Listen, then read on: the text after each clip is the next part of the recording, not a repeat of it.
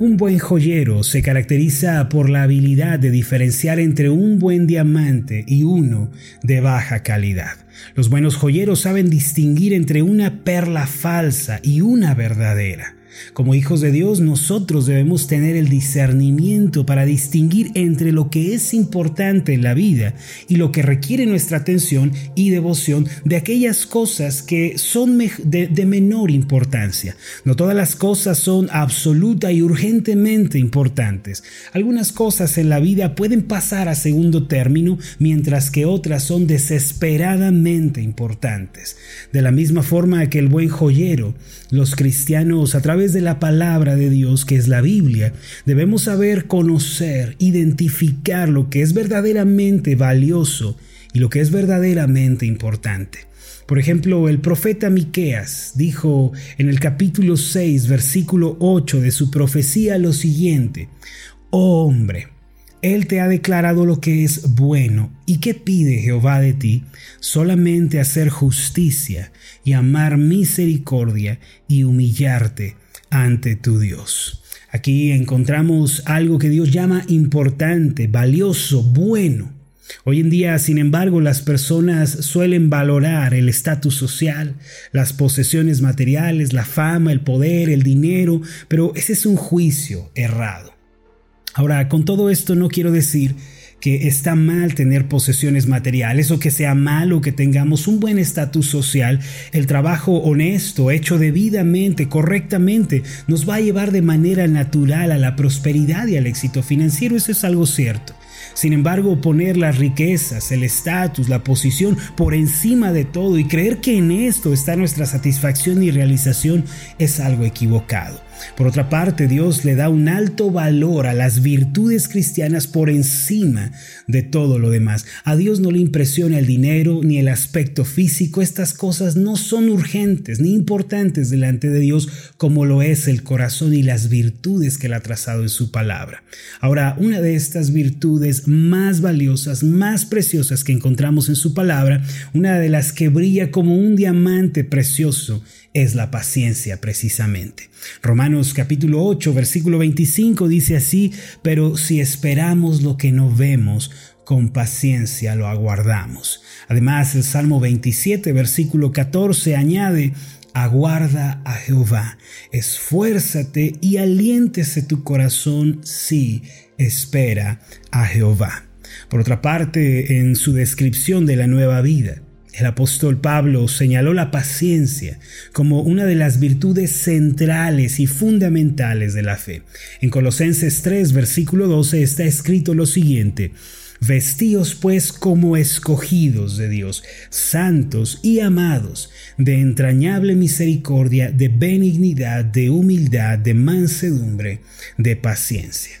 Ahora, como podemos ver en estos pasajes, Dios valora y estima mucho la virtud llamada paciencia. ¿Por qué? Esto se debe a que la paciencia es otra manera de decir que confiamos y descansamos en el Señor. Aquella persona que es paciente en realidad está demostrando que confía y que se apoya en Dios por completo. En contraste, una persona impaciente, acelerada, que se basa en sus propias fuerzas, no está confiando en Dios, sino que se está apoyando en su propio egoísmo. Ahora, ¿por qué digo todo esto? Miren, la paciencia, mis amados, es una virtud necesaria en la carrera de la fe. La Biblia nos enseña en repetidas ocasiones que la vida cristiana es como una carrera. Hebreos capítulo 12 versículo 1 dice así, Por tanto, nosotros también, teniendo en derredor nuestro tan grande nube de testigos, despojémonos de todo peso y del pecado que nos asedia. Y noten ustedes esta última parte, y corramos con paciencia la carrera que tenemos por delante. En otras palabras, todos aquellos que han creído en Cristo en este mismo momento se encuentran corriendo la carrera de la fe. Y debemos considerar que uno de los elementos más importantes en esta carrera, del cual no se puede prescindir, es la paciencia precisamente. Ahora, ¿qué es la paciencia en la Biblia? ¿Qué, ¿Cuál es su significado central? ¿Significa solamente sentarme a esperar? Bueno, permítame explicarle. En la Biblia la paciencia tiene su origen en la esperanza. Es decir, para que uno pueda ser paciente, primero tiene que abrigar esperanza en Dios en su corazón. El salmista dijo nuevamente, vayamos al Salmo 27, pero en esta ocasión al versículo 13, vamos a ver la esperanza que él estaba abrazando en el Señor. Hubiera yo desmayado, dice el salmista, si no creyese que veré la bondad de Jehová en la tierra de los vivientes. Y enseguida prosigue a decir, espera, aguarda Jehová, aliéntese tu corazón, sí espera al Señor. Al estar aferrado a la esperanza, el salmista podía esperar en Dios. Y este es el origen de la paciencia. Ahora, más específicamente en la Biblia, la paciencia es también sinónimo de perseverancia e insistencia. El origen de la paciencia es la esperanza, pero la paciencia en sí es insistencia, perseverancia. Se dice que la palabra paciente, usada por los médicos para referirse a los enfermos, tiene un origen muy peculiar. En el siglo XV, cuando la medicina comenzaba a despuntar, muchas personas con enfermedades acudían a los médicos para ser tratadas. Sin embargo, debido a la alta demanda, se les pedía a los enfermos que esperaran. La palabra paciente proviene del latín patientis, que a su vez proviene del vocablo patis y que significa padeciente o el que padece. De modo que la palabra patientis originalmente se refiere a la persona que tiene un padecimiento, una necesidad, pero que tiene que esperar. En esta vida estoy seguro que todos tenemos algún tipo de problema y de necesidades, ¿cierto? Es por eso que oramos, elevamos a Dios nuestro caso, le clamamos. Es cierto que todos queremos ver un milagro, quizá en nuestro hogar, en la vida matrimonial, en el ámbito financiero o en nuestra propia salud. Sin embargo, mi pregunta es, ¿estamos dispuestos a esperar en Dios para que Él nos responda? ¿O somos de los que corren impacientes luchando en sus propias fuerzas? Mis amados, la paciencia equivale a insistencia, a no rendirnos cuando tenemos un problema delante de nosotros.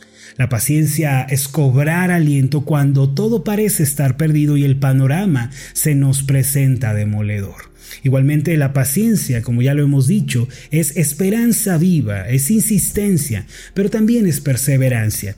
Esto implica volver a intentar. Insistencia es quedarme, es levantarme otra vez. Perseverancia es volverlo a intentar, aun cuando he fallado y he tropezado anteriormente.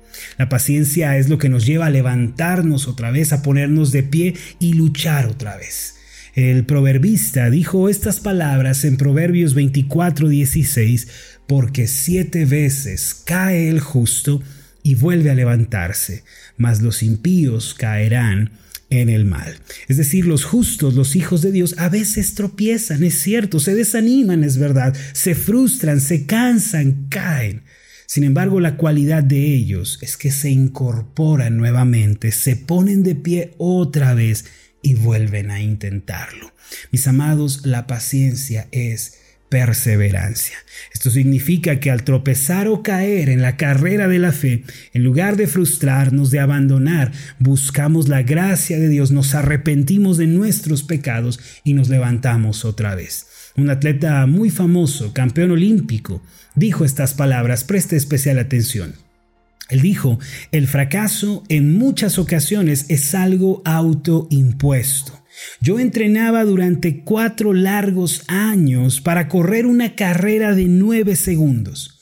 Hay personas que por no ver resultados en dos meses se rinden y abandonan. A veces el fracaso se lo busca uno mismo. Los hijos de Dios, mis amados, a diferencia del resto, debemos correr con paciencia la carrera que tenemos por delante.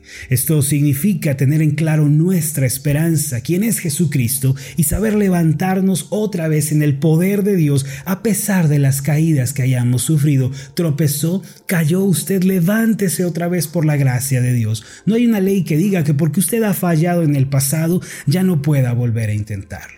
Recuerde esto siempre, la paciencia es esperanza viva, es confianza en Dios, es cobrar ánimo en medio de la adversidad y levantarse otra vez. Esta es la paciencia que nosotros debemos mostrar en la carrera que llamamos vida cristiana. Vamos a hacer una oración juntos.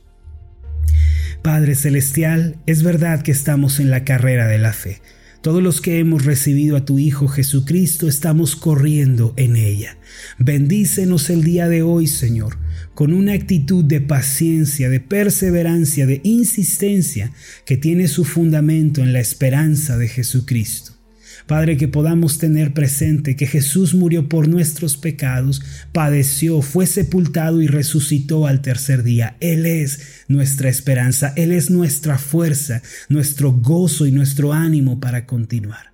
Aunque hayamos fallado, Señor, si nos arrepentimos, tú nos recibes y nos levantas.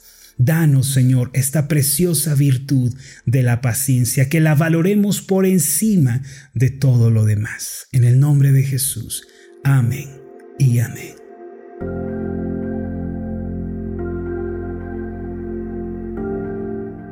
Hola, ¿qué tal? Mi nombre es Marlon Corona, soy el pastor de la iglesia Ascender en la ciudad de Zapopan, Jalisco, en México. Le agradezco mucho por haberme seguido con esta meditación. Mi oración siempre es que usted sea prosperado en todas las cosas y goce de una buena salud, así como prospera en su alma.